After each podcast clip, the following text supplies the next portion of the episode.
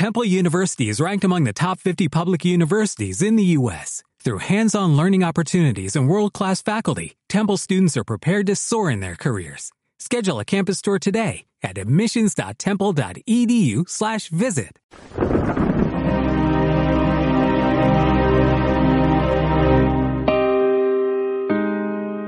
En aquel tiempo le acercaban a Jesús niños para que los tocara, pero los discípulos los regañaban. Al verlo, Jesús se enfadó y les dijo, Dejad que los niños se acerquen a mí, no se lo impidáis, pues de los que son como ellos es el reino de Dios.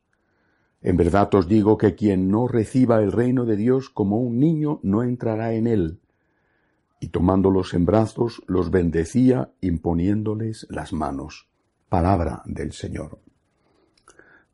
Bueno, esta es una escena sacada de otra época, porque hoy en día eh, los sacerdotes tenemos realmente miedo a, la aproximación de los niños, y no porque hagan ruido en las misas y nos despisten, nos distraigan en las homilías, sino porque cualquier cosa hoy es susceptible de ser malinterpretada. Aparte de que, por desgracia, algunos, aunque sean una pequeña minoría, pero cada caso es una tragedia. Bueno, pues algunos han abusado de los niños, les han hecho un daño para siempre, un daño muy profundo. La Iglesia está comprometida eh, ya desde San Juan Pablo II, sobre todo Benedicto XVI, el Papa Francisco, está comprometida en, en hacer todo lo posible para evitar que estos casos se produzcan o para, para que los que se han producido encuentren eh, la, justa compensación y, también eh, sean entregados a la justicia aquellos que han cometido esos delitos. Pero el, tema no es si hay una excepción con respecto a la pederastia eh, o, es muy, muy frecuente.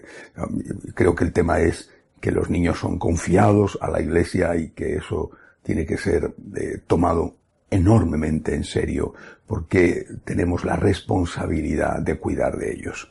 Ahora, este cuidado de los niños no solamente hace referencia al aspecto físico, eh, a, evitar por todos los medios que haya abuso sexual sobre ellos, eh, o abuso físico con, con golpes, con palizas. También hace referencia al cuidado de su alma. El cuidado del alma significa que tenemos que enseñarles a los niños el verdadero mensaje, Recuerdo en una ocasión vino a verme una mamá, eh, tenía a su hijo en un colegio en Madrid, un colegio muy famoso de religiosos, uno de los, de los más famosos colegios de Madrid, eh, bueno, una importantísima congregación religiosa, eh, y vino a decirme, mi niño está preparándose en el colegio para la primera comunión, me ha dicho que el catequista, que es un religioso de esa congregación, eh, les ha dicho que no existe nada, que no existe el infierno, que no existe nada. Eh, eh, al niño le hicieron daño. Eso, eso no es de alguna manera, aunque no se pueda comparar con una mm, digamos, una manipulación física del cuerpo del niño, eso no es de alguna manera también manchar el alma del niño, no es hacerle daño al niño.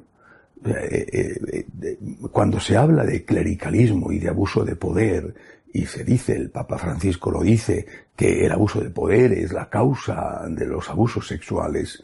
¿No es acaso un abuso de poder también? Y un acto de clericalismo, el hecho de decir a los niños una cosa que no es la que enseña la Iglesia.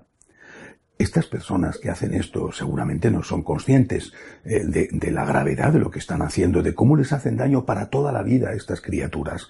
Pero estas personas tendrían que escuchar lo que dice el Señor, el que escandaliza a uno de estos pequeños, más le valdría que le pusieran al cuello una rueda de molino y le tiraran al mar. Eso también es escandalizar. Es decir, estamos mm, muy preocupados porque la sociedad nos ha obligado, por, tenía que haber sido de motu propio, pero, eh, pero la sociedad nos ha obligado a estar muy preocupados por los abusos sexuales. Hacemos muy bien estar muy preocupados por los abusos sexuales a los menores.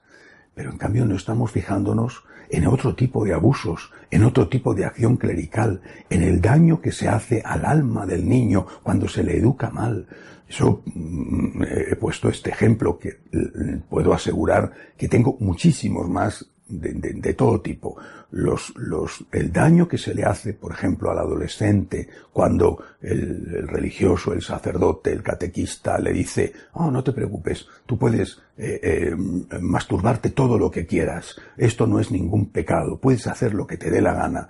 El niño, el adolescente, no va a controlar su cuerpo, no lo va ni siquiera a intentar. No tardará nada en dar el paso a la pornografía, si es que no ha empezado ya por la pornografía. ¿Por qué? Porque alimenta su deseo, eh, aumenta su deseo. Eh, eh, después decimos, la pornografía es terrible. No sé cuánto tiempo seguiremos diciendo la pornografía es terrible, pero de momento sí decimos todavía la pornografía es terrible. Oiga, pero usted no se da cuenta de que, de alguna manera, cuando usted le ha dicho que no luche en controlar sus instintos, que no se esfuerce por controlarse, no se da usted cuenta de que de alguna manera usted le está echando en manos de sus instintos, echando en manos del demonio. Es decir, eh, eh, la, la ligereza con que hemos obrado en estos años, ya son muchos años, en la formación de los niños, de los adolescentes y de los jóvenes, esa ligereza, ese, esa herejía, incluso ese error que hemos o que algunos han transmitido y han enseñado, eso es también hacer daño, eso es también eh, eh, abusar del niño. No es un abuso sexual, no es un abuso físico, pero es un abuso. Es manchar el alma del niño. Yo creo que esto es una asignatura que pendiente que tendremos que pagar no sé cuándo, pero la tendremos que pagar lo mismo que hoy se están pagando los escándalos de abusos sexuales sobre los niños. Eh, no le damos importancia, algunos no le dan importancia, de esto no se habla nunca, pero esto es una gravedad extraordinaria que tiene enormes consecuencias. Después vienen los problemas porque esa persona desde la adolescencia o incluso desde la infancia no fue educado en el esfuerzo por controlarse, después vienen los problemas cuando esa persona se casa o se empareja o lo que sea, sigue sin tener control. Porque al no haber sabido controlarse en un momento dado, después muy probablemente seguirá sin saber controlarse. Pero este Evangelio dice otra cosa y, yo creo que es la enseñanza que Jesús quiere darnos. Dice, dice el Señor, dejad que los niños se acerquen a mí, no se lo impidáis, pues de los que son como ellos es el reino de Dios. El que no reciba el reino de Dios como un niño no entrará en él. ¿A qué se refiere Jesús? Eh, eh, yo entendí esto hace muchos años con un sacerdote que ya falleció, un sacerdote claretiano, un gran sacerdote, un gran amigo. Me contaba una experiencia de él cuando era niño. Su papá le decía, ¿te vienes conmigo? Pues a dar un paseo, vivía en el pueblo, eh, un pueblo de Aragón. ¿Te vienes conmigo? Y el niño siempre preguntaba, me contaba él, que él siempre preguntaba, ¿a dónde? Y el papá le decía, no te lo voy a decir, ¿te vienes conmigo o no te vienes conmigo? Y después le llevaba pues a dar un paseo, quizá le compraba un helado, un caramelo, lo que fuera. El Señor nos dice esto, ¿te fías de mí? Y nosotros preguntamos, ¿a dónde me llevas? Y el Señor nos dice, pero ¿tú te fías de mí o no te fías de mí? ¿Coges mi mano o no coges mi mano? ¿Te fías o no te fías? Creo que esta es la actitud del niño que el Señor quiere que tengamos. La de decirle, Señor, yo no sé a dónde me llevas.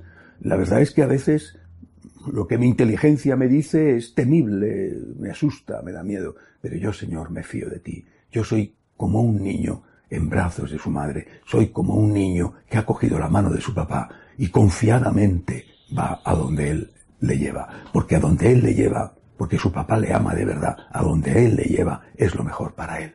Que así sea.